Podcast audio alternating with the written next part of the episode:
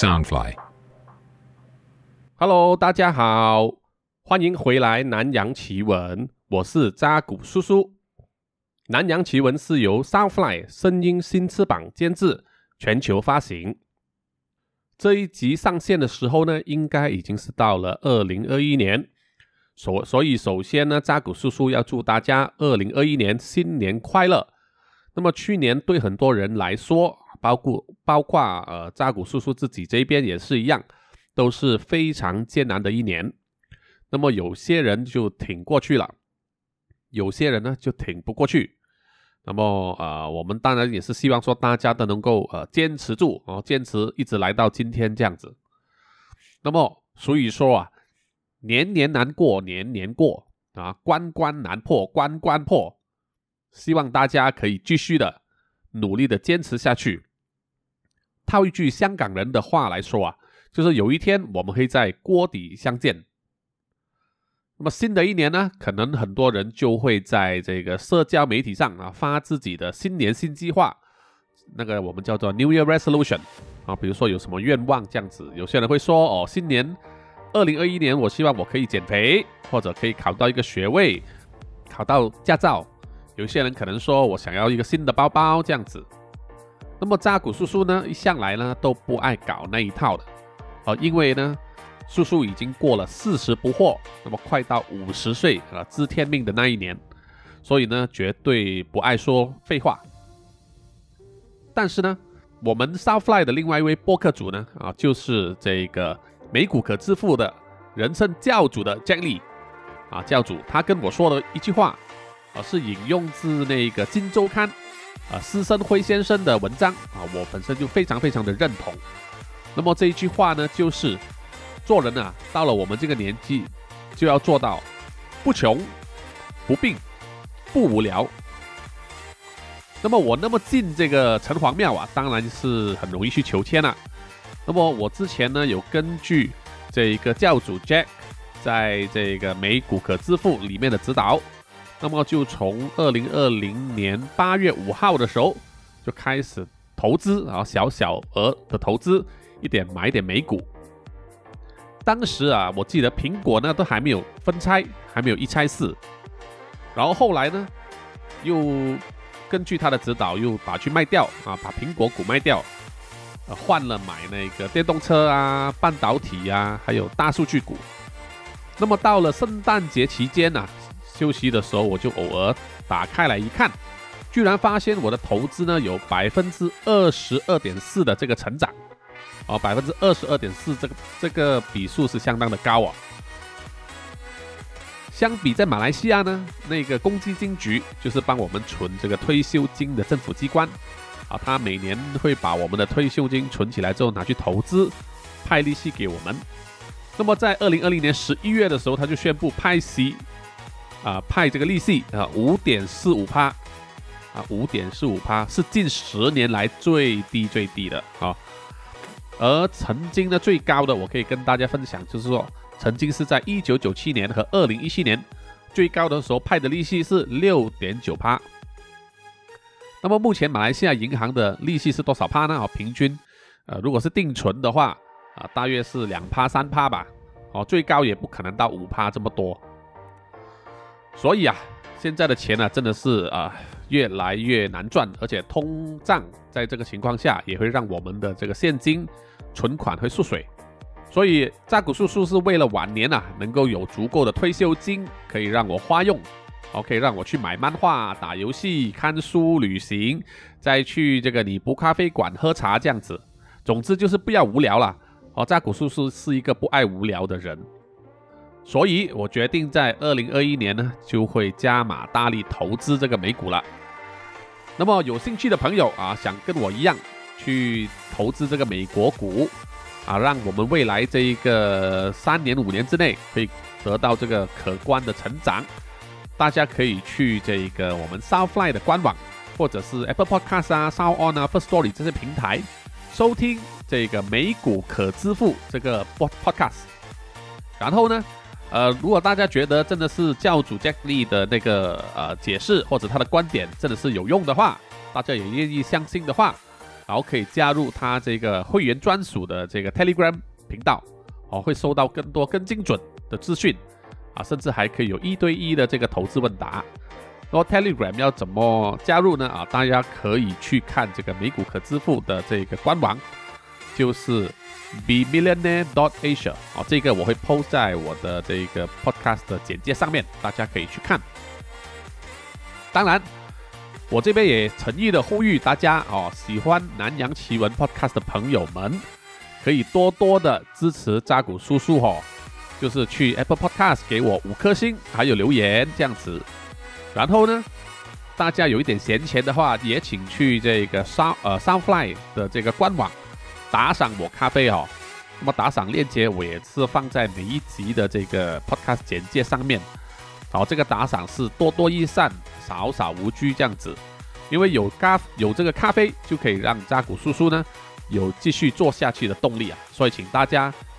打赏哦，呃，就是用香港人说的那一句话叫做惩罚啊，请大家用力的惩罚这个扎古叔叔吧，好，千万不要手软，用力的惩罚下去就对了啊。不管有多少杯咖啡，扎古叔叔都受得了的。好了，到了本集的这一个主题。啊，本集的主题是关于一个强奸犯的，就是性侵犯。所谓的强奸或者性侵，啊，大家都知道，就是未经对方同意啊，强行进行这个性行为，是一种非常严重的这个性侵害行动哦。虽然性侵这个不单是发生在这个男性对这个女性，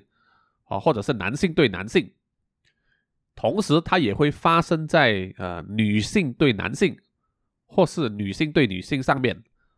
啊，但是案例就是少很多了哈。主要的案例大家都知道，都是男性对女性。这个其实是基于，当然是男性本身的生理构造，还有他的心理构造和女性是完全不一样的。扎古叔叔也是男性，所以我了解说，男性要为这个性呃性行为呢做准备呢。啊，就是其实很快，就是那个勃起时间可以很短，而且可能因为年纪的关系，或者可能是个人的际遇啊，或者一些个人的性欲高低的不同哦，这个影响，有些人呢就可能可以，比如说在二十四小时内呢多次的勃起，年轻人可能是一天到晚都在勃起啊，就好像那一个。啊，敖犬兄在那个那一年我们一起追的女孩里面的那个角色一样，啊，大家都有这个同感吧？啊，所以也有一些人啊，可能性欲比较厉害的，就可能可以有这个称号叫做一夜七次郎，哦，一晚可以来七次也没有问题这样子。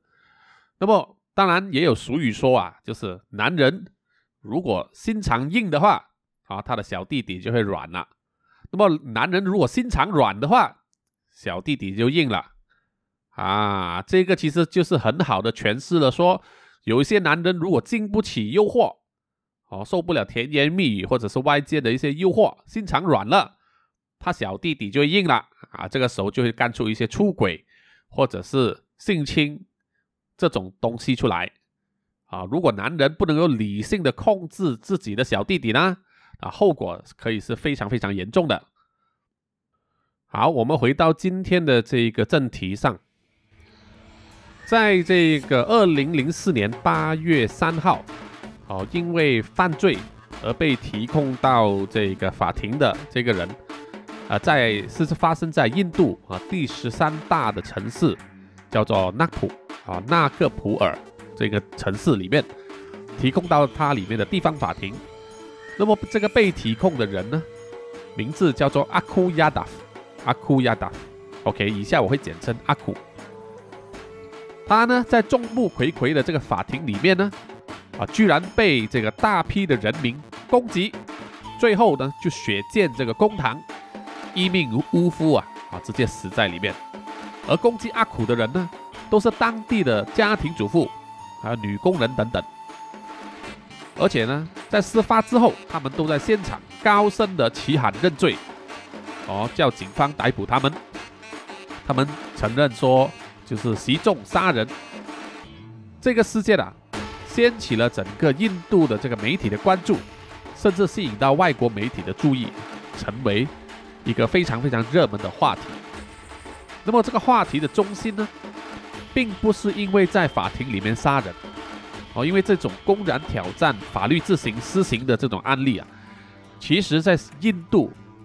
不是少见的啊，不是不少见。那么话题的中心其实是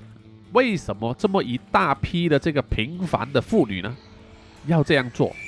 是什么事情逼得他们一定要这样做？而且他们也自愿当场认罪，而且认罪之后还没有会议啊，就是没有后悔，做了这种杀人的勾当呢？那么这一集的关键和中心人物就是在这个死者阿库亚达身上了。那么原名为巴拉卡利川啊，人们都叫他阿库亚达或者是阿库啦。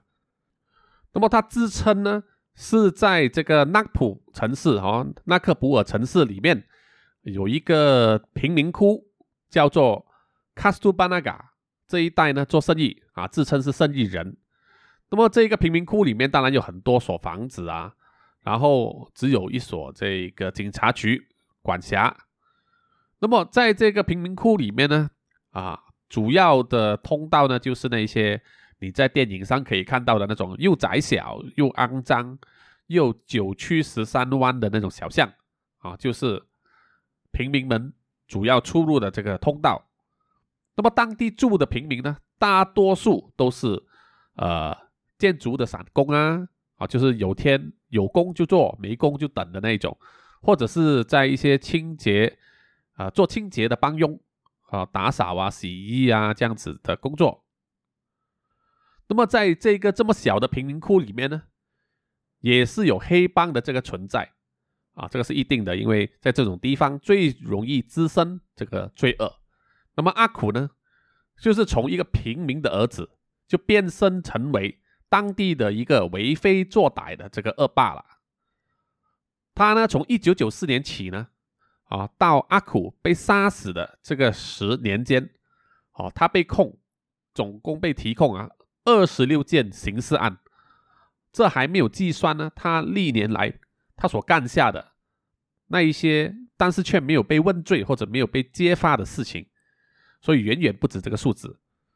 那么阿苦的罪案呢？啊，可以说是呃罄竹难书啊，太多太多了，包括谋杀、抢劫、走私、破门行劫、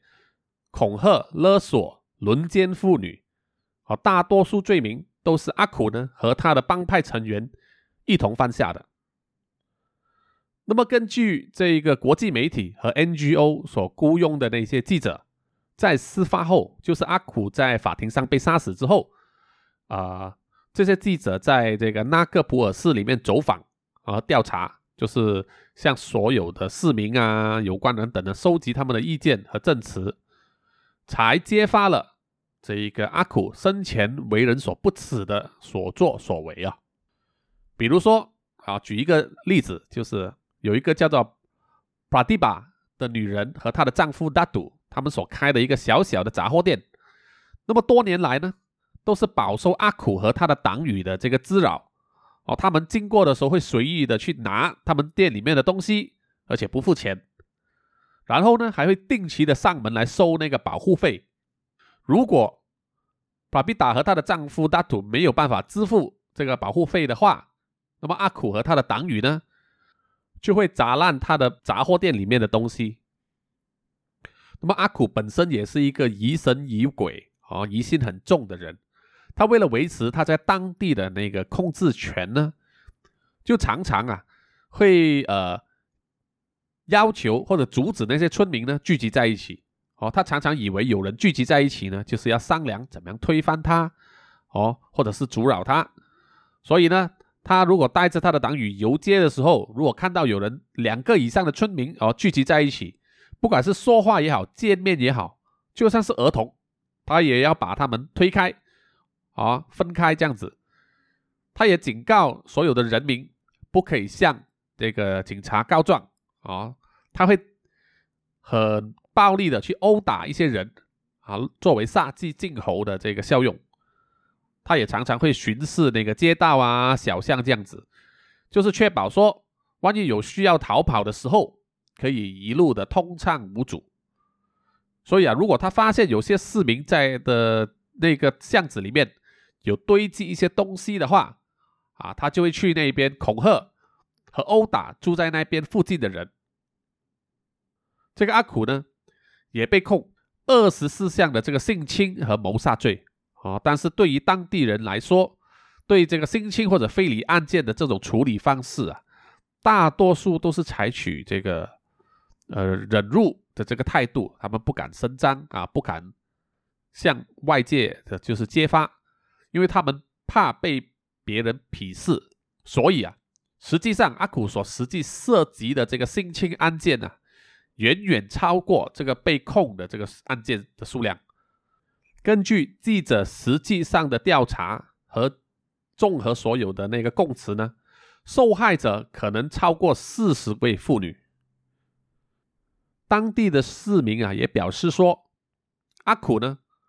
不但贪财好色，而且呢他的性欲非常的旺盛。好，他几乎每天都要去强暴一位妇女。所以每一个妇女啊，每一个女性在当地，不管有没有结婚啊，不管年龄多少，都有可能是受害者。阿苦如果他会闯入民宅进行这个勒索或者是抢劫的话，他往往也会非礼甚至是性侵物里面的这个妇女。有一段时间呢，阿苦甚至到达这个色胆包天的这个地步，他会直接呢绑架女性，好，然后性侵他们，而受害者呢。往往在事后，因为这个印度啊，他们社会有污名化这个是真妇女的这个风气，而没有办法，只能选择忍气吞声。阿苦也会就是恐吓他们不得告状，否则啊，阿苦就会在隔天呢再带人来轮暴这位受害人一次。这个是多么残忍的行径哈！在这个贫民窟里面。大约有三百多户住家，其中呢就有两百多户的妇女曾经遭受这个阿苦的蹂躏、哦非礼或者是滋扰。那是一个非常恐怖的数字啊！各位听众，你可以想象到吗？就是几乎是三个里面就有两个人受害。很多的受害者呢和他的家人呢，在遇到这种劫难之后哦，没有办法伸张，也没有办法反抗。啊，只好选择搬离他们的这个家园。有一位维权律师叫做 Vilas Bande，啊，他是专门为这一些受害者啊打官司，争取回他们的权益，并且呢，专门针对这个阿苦的行径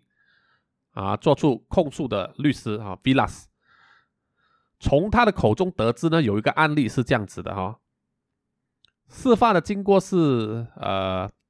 阿苦呢会在凌晨四五点的时候，就去到一个受害者的家里面，他会用力的去拍门，好，一直拍，一直拍，他自称是警察，要来查，受查这样子。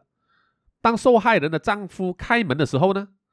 阿苦就会攻击他，好，把这个受害者的丈夫打晕了，绑在厕所里面，然后阿苦就会拖着这个受害人的头发。啊，因为印度女人都留长发，把他们强行的把他扯出来，啊，拖到某一个地方，然后连续的多次的性侵他，一直到三四个小时之后，才放走这一位受害人。这个受害人呢，就曾经到过警察局去报案，去控诉这个阿苦强奸他啊，强暴他，但是警察的表现啊。却是非常的那个，我们可以说是冷酷啊，就好像很麻木这样子啊。他们不但不同情这一位受害者，反而去质问为什么阿苦会在这么早的时候去受害人的家呢？哦，他们甚至会制造一个一个口径，就是说他们认为受害人和阿苦其实是有婚外情的，这样子来污蔑这位受害人。从此之后啊，这位受害人呢？就没有再来警察局这边追究这个案件了，因为很明显的，警察就是在包庇阿苦的行为，然后这一位受害人也没有办法伸张他的正义。对于这个阿苦的恶行呢，啊，当地警察都是采取一种呃睁一只眼闭一只眼的这个态度，啊，他们甚至会坚持说没有收到任何一个呃市民控诉阿苦的这个投报。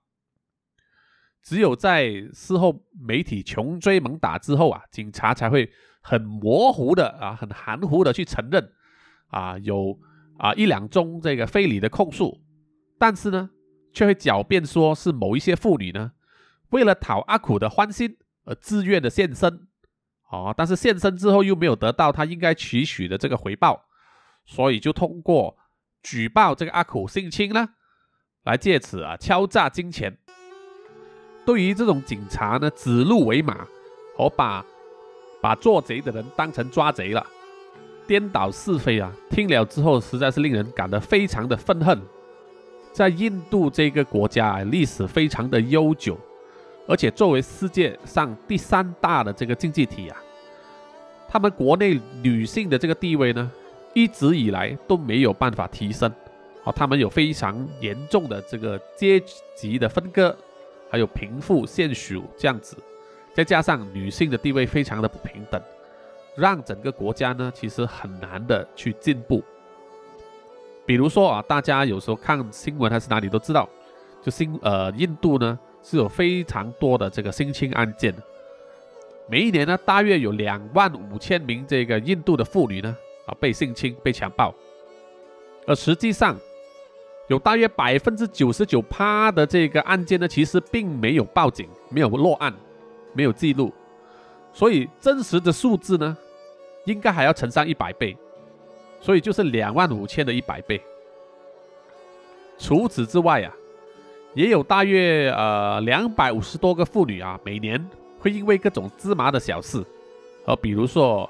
被关于外遇啊，想要离婚呐。被强奸的谣言呐，或者甚至因为什么嫁妆啊、自由恋爱的问题呢，而会被他的家人，或者是他的亲家，就是老公那边的人，光荣的处决掉，哦，就是用私刑把他杀掉、埋葬掉，这些都没有人可以追究。你可以想而知，在当地印度女性的地位是多么的卑贱呢？好，我们说回阿苦这一边。阿古他在死前呢，曾经被逮捕了十四次，啊，十四次。在一九九年尾的时候呢，他曾经被这个马哈拉沙特拉州的这个警方呢，以防范罪名的刑事条文呢扣留长达一年。之后他就学乖了哈，因为他知道会被扣留这么久，他就运用各种的手段来避免自己呢再次被这个刑事扣留。哦。他曾经避免这种方法用了最少三次。到了二零零四年一月的时候呢，他还是因为触犯这个孟买警察法令而被禁止入境这个纳格普尔市以及周围的这个郊区。哦，就是他已经被禁足了。尽管如此，这个阿苦呢还是有办法潜入这个纳克普尔市，就是他自己住的这个地盘。继续进行他的这个犯罪行为啊，还有所有的这种恐吓活动。阿苦呢，在事发之前也曾经骚扰和恐吓这一位人权律师，就是我之前说的这位 Villas Bande，就是那一位一直在为这个受害者维权的这个正义律师。阿苦呢，曾经在二零零四年七月二十七号的时候。当面恐吓 Villas 的这个七舅，就是他老婆的弟弟。然后他又在七月三十日那一天，到 Villas 的嫂子家外面呢，哦，就是警告说要强暴他。到了三十日晚上，他就直接踩到了这个 Villas 的家外面哦，说指控这个 V 老师警方的这个线人，哦，针对他。并且恐吓说要杀死他。维拉斯呢，他为了自保啊，就报了警，并且在当晚呢，哦，就是有警察来了，上门了。当晚呢，就正式的报案，并且呢，向这个印度联邦警察局就是投诉，哦，说他的生命受到威胁。那么警察都来了，这个阿苦当然是无功而返。那么 Vilas 也就趁这个机会。在八月四日的时候，召开了一个盛大的媒体发布会，就向媒体呢，哦，公布了这个阿苦劣迹斑斑的罪行，哦，把他所有的罪证都列出来，哦，告诉普罗大众。这一件事情呢，引起很大很大的影响啊的回响，还有就是媒体的关注。八月六日的时候，Villas 呢还号召了一个大游行。他一共收集了九十六个市民的这个联署，哦，向警方正式的发出投诉，哦，就是投诉警方办事不力。因为即使在七个月前呢，这个孟买警察法令已经禁止了阿苦入境这个纳克布尔市，但是为什么啊阿苦还是可以出现在城市里面这个贫民窟，还在警察的眼皮子底下啊肆无忌惮的滋扰这些市民？这个 Villas 游行啊，和他的这个号召就带来了一些正面的效果。当天呢，就激起了很多民愤啊，就有愤怒的市民呢，就跑去这个阿古的豪宅外面呢，啊，去抗议，去打砸这样子，就砸碎了他一部分的这个家的那个摆设品，还有家具这样子。那么这个时候呢，阿古就落荒而逃了。到了八月七日。就是隔一天，阿苦就被警方带走扣留。但是传言呢，其实是说阿苦自愿跟随警方呢到警察局里面去的，啊，是感觉说啊自己可能做的都过火了，啊，为了躲避那些愤怒的民众，他就选择低调的啊，就躲在警察局里面啊扣留室里面避避风头这样子，因为他都认为啊，只要风头过去了。他只要花一点点钱就可以被保释出去，然后重获自由这样子。好，接下来好戏就开始了，就是说，在整件事情吵得沸沸扬扬的时候呢，二十四小时之后，就是八月八日，地方法庭呢就安排这个阿苦上庭审讯，哦，因为这个是司法的这个程序，为了确保阿苦呢不会被轻易的被保释出去。有大量的市民呢，包括妇女啊、男女老幼这样子，就包围在这个法庭外面，就阻挡任何试图进入法庭的人，好去申请保释。根据报道呢，现场就有群众发现啊，在当天呢，有阿苦的这个党羽啊，试图要将一些东西交给阿苦，哦，他们就发现它是一个茶盒啊，装茶的盒子，里面有食物。还有一些衣物，然后呢，还有一把小刀，啊，他想要将这些东西交给阿苦，结果呢，这名党羽呢就被群众发现，然后大家就把他抓起来围殴，啊，痛打了一顿，但而且呢，他们还拒绝将这个人交给警方。后来啊，到了现场呢，就有这个联邦，就是印度联邦警察的高级代表出席，哦，来就是处理。就是保证说，这个审讯呢不会受到干扰，而且会在公正公平的情况下进行。现场啊也有大批这个媒体在直播报道哦，让这个警方就是骑虎难下，所以啊也没有人敢袒护这个阿苦的人。愤怒的市民呢才将这个党羽呢交给警方发落。根据这个 Villas 这个正义律师。在现场的时候，他他认为啊，如果当时不是有警察在维持秩序的话，当天的群众呢就会直接去攻击阿苦了。所以严格来说，当天警察是救了阿苦一条命。在当天，就是八月八日哈休庭之后，阿苦呢他还必须出庭面对两次的审讯，就分别被安排在二零零四年的八月十日以及十三日。就是两天后和五天后，而这个恶贯满盈的阿苦呢，就是在八月十三日那一天，在法庭上被杀死的。八月十日呢，哦，所有东西都照常，看起来都很正常，警察也在现场维持秩序。那么法庭依然没有让这个阿苦保释出去。那么到了二零零四年八月十三日下午大约两点三十分的时候。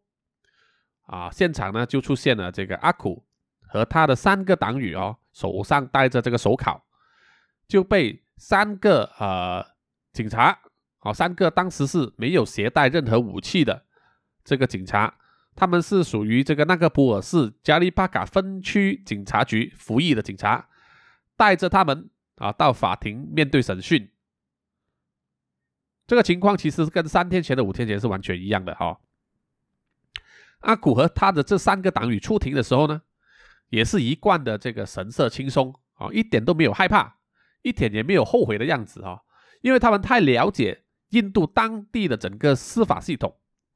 警察都奈何不了他哦，也不不敢管他，所以这些程序呢，这些法律程序只是做给人民看啊，走走而已。到最后呢，阿古和他的三个党羽啊，很可能只需要坐几天的牢。哦，罚一点钱，或者是说花钱买通那个法官，就可以让他呢再次的走出这个牢房。如果阿苦再次走出这个牢房的话，他就会回到他家里面，然后去找那些告发他或者是指控他的那些人呢算账。哦，因为他即使躲在牢里面，他在外面的生意啊，他的党羽还是照样运作的。可是这一次呢，阿苦是算了哈。因为他没有想到，因为他过去十年来的所有暴行，他所有种种的恶劣行径，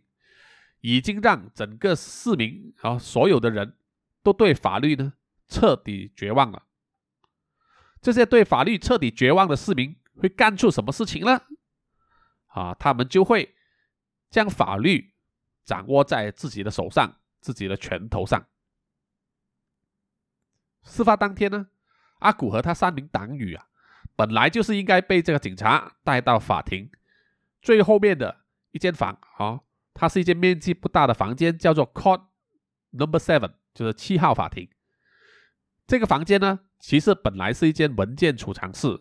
好，一般是他们先来这里拿取所有要提呈给法官的呈堂文件。那么这个房间呢？它的摆设就跟大家在那个电视剧里面看的那种法庭戏，然后里面的摆设很相似的，啊，因为印度呢曾经是英国的殖民地，所以它的法庭的设计呢也是跟随英国的法庭的摆设一模一样。这个七号法庭房间呢，里面是分为两个部分，其中占据三分之一的呢是法官的这个坐的这个台桌，和他的台桌比其他地方高一些。好，其中后面是墙壁，三面呢都是这木台围住的。那么剩下其其他三分二的这个地方呢，就是摆放了两张大桌子，一张大桌子呢是给控方啊，就是受害人和他的律师坐的；另外一张大桌子呢，就是给辩方啊，就是被控的人还有他的辩护律师坐的。那么桌子两旁呢，就有一些装文件的那些很老旧的铁柜子啊。然后就是一堆椅子啊，在这个大桌子后面让旁听的人坐的。这一间七号法庭呢，它只有两扇门啊，在开在同一个方向。然后他们是连接这一条并不是很宽的这个走道啊，这个通道。通道的左边呢啊是一个死胡同，是没有路走的了。右边呢就是通往这个法庭的大厅，然后就是大门的出入口等等。这两扇门呢是非常的老旧的，哦，他们的锁也是生锈了的。但是呢，它可以在里面用一个横木架，哦，架在这个门上来上锁，就好像那种以前的城城堡这样子，放一条横木在中间，啊，就把这个门卡住了。好，大家都了解现场的那个情况。事发当天呢，当阿苦和他三名党羽啊被这三个警察带到这个法庭的时候。其中一名任职的警官啊，是一个警长，他的经验相当的丰富啊。这个人叫做达摩达·沙德里啊，达摩达。达摩达呢，就发现，在现场围观的人呐，越来越多，而且其中一部分人呢，啊，可能为数不明，但是他们很快的就穿过人群，要靠近他们。达摩达呢，因为他的经验的关系，他有个直觉，就感觉很不妙，哦，就快快的。就拉着这三个阿苦和他的三个党羽啊，进入法庭里面，然后呢，就将这个法庭的大门啊入口的大门呢上锁，锁起来这样子。那些冲上来的人呢，就包围了这个法庭的门口，啊，然后用力的拍门啊、敲门啊，一直在大喊大叫，看起来就是要冲进来这样子，情况非常的混乱，感觉上就是要失控了。达莫达呢，就马上下令其中一个警察，叫他快点跑去一百五十米以外连接着这个法庭的一个警察控制室那边，叫他去那边用无线电向附近的这个警察局要求支援哦求救。然后呢，这个达摩达这个警长就和另外一个警察，就拉着这个阿苦和他的三名党羽，就往法庭里面逃。这个时候啊，老旧的这个法庭大门呢就被包围的群众冲开。好，整个门倒在地上，大批的群众呢，啊，大部分都是妇女，他们呢就好像发狂那样，啊，手上拿着石头啊、砖块啊、菜刀啊这样子，疯狂的冲进来。法庭里面的其他人呐，啊，不管是文员啊、律师或者是守卫，看到的这种情况，都四处的逃窜，就是怕被这些愤怒的群众啊攻击啊，啊，殃及池鱼这样子。达莫达呢和另外一个警察就拉着这个阿苦和他的三名党羽呢，就逃进去啊，最后面就是这个七号法庭这个小房间，他们马上把两扇门关起来，并且落下了那一块横木，哦，挡住那一块门，就是想要阻挡这些群众冲进来。在接下来的那短短的一分钟呢，对达莫达来说啊，这位警官啊，应该是人生最长的一分钟了吧？哦，他好像。都看见了半辈子人生的走马灯一样。即使是杀人如麻的这个阿苦啊，在当时也是面色苍白，强作镇定这样子。他一直叫他身边的那个三个党羽要保护他，啊，但是他们当时啊，所有人都戴了手铐，他们能够做什么呢？愤怒的群众啊，这个时候就在外面，哦，这个七号法庭门外面不断的敲，不断的推，推那扇老旧的木门。哦，那扇门已经是非常的响了啊，听起来随时都要断开一样。不需要一分钟呢，这个生锈的铁具啊和横木啊，根本就受不了，就直接断开。那扇门呢，就应声被冲开了。这时候，愤怒的群众啊，就蜂拥而入啊，进入占满了整个房间。达莫达和另外一个警官啊，看到那些人来势汹汹啊，哪敢阻拦啊，就抱着头躲在角落。愤怒的群众呢？这些妇女啊，这些人，他们的目标是谁呢？哦，他们现场很快就发现了，他们的目标就是阿苦了。然后带头的那一个群众就当面对着阿苦的脸撒这个辣椒粉，哦，一大串辣椒粉撒在他的脸上。哦，阿苦身边的党羽啊，马上散开躲避。那么阿苦的脸上就被这个辣椒粉覆盖了啊，一直无法打开那个眼睛。哦，因为非常的呛辣，他想要大声的叫，但是却被这个辣椒粉呛得非常难受，我只能一直左闪右避这样子。然后很快的，就有一个妇女呢，就用她手上的石头打中了阿苦的额头，哦，让这个阿苦跌坐在地上。然后其他的妇人呢，也就冲上来包围他，一直用石头去砸他的头，然后用他们手上的刀子不断的去刺他，哦，不断的刺啊刺啊这样子。那些热滚滚的血呢，就四处的飞溅，啊，就洒在这个法庭的天花板上啊，文件柜上，这个地上，然后所有人的身上，然后他们很快就听见其中一个妇女就手举起来，啊，她手上拿着一团肉，原来这个妇女呢，就用她的菜刀把阿苦的小弟弟呢割下来，高高的举起，然后大声的咆哮。这个就象征了残暴一时的这个恶徒呢，已经伏法了。在事发之后，阿苦呢就证实，在法庭内呢被杀，当场身亡。他身上一共有七十六道刀伤。警察呢随即在现场呢要逮捕妇女，哦，他就抓了五个妇女，但是呢就被市民和媒体评记啊，因为其中一位。居然是一个孕妇，试问一个大腹便便的妇女，怎么样去行凶呢？而其他人呢，就看起来好像是随便抓来充人数的，根本找不到嫌疑。再加上当时现场有多达两百个妇女啊，哦，他们即使当时不在现场，都涌到这个警察局那边自首，都声称他们杀死了阿苦。这个整个案件啊，实在是太过振奋人心了，而且曲折离奇，所以很快就传遍了整个印度。那么印度呢，很多地方都引起不少的这个示威哦，以表示他们对这些妇女啊，对这个暴君自行施行的这种行为呢，表示支持。所有的行动啊，后来甚至还惊动了当时的那个印度总统阿杜卡朗，因为所有人对当时印度司法的这个不公正啊感到绝望，他们不信任法律的力量，所以他们才决定，当正义不能伸张的时候，他们以自己的手来伸张正义，在当时的社会呢，产生非常大的这个舆论，结果最后怎么样呢？最后，法官和警察在这个强烈的舆论压力之下，也没有办法了，只能够承认。阿苦这个人呢，真的是死有余辜。然后呢，就把这个案件关掉，close 掉了。所以这两百多名自认来呃自首的妇女呢，也一并无罪释放了。面对这个司法体制的崩坏啊，人民转而用私刑来寻求正义呢？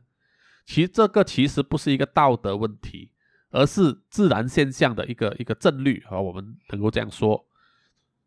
就好像我们在看那种英雄电影，比如说蝙蝠侠这样子啊，Batman，为什么 Batman 会出来？他们认为他是一个自行施行的一个外人，我们叫做 Vigilante 啊。但是就是因为人民对当时那个 Gotham City 里面的司法制度啊没有信心。感到绝望，所以才需要有 Batman 这样的人来保护他们。哦，不管现在我们这些安在家中的人啊，如何的去批判，如何的去批评这些人民，但是，一旦这些人民，包括受害者，不再信任法律的时候，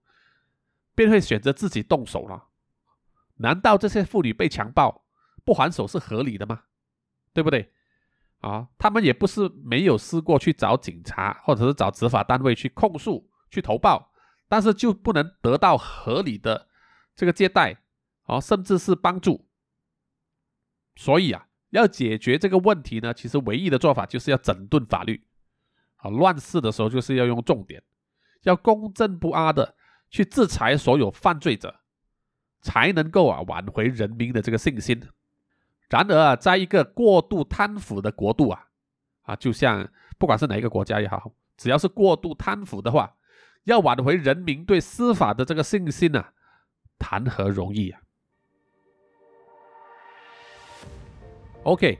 本集的南洋奇闻呢就到此为止。那么扎古叔叔非常感谢大家的收听，能够听完这一集，也再一次诚心的呼吁大家，如果喜欢南洋奇闻 Podcast 的话。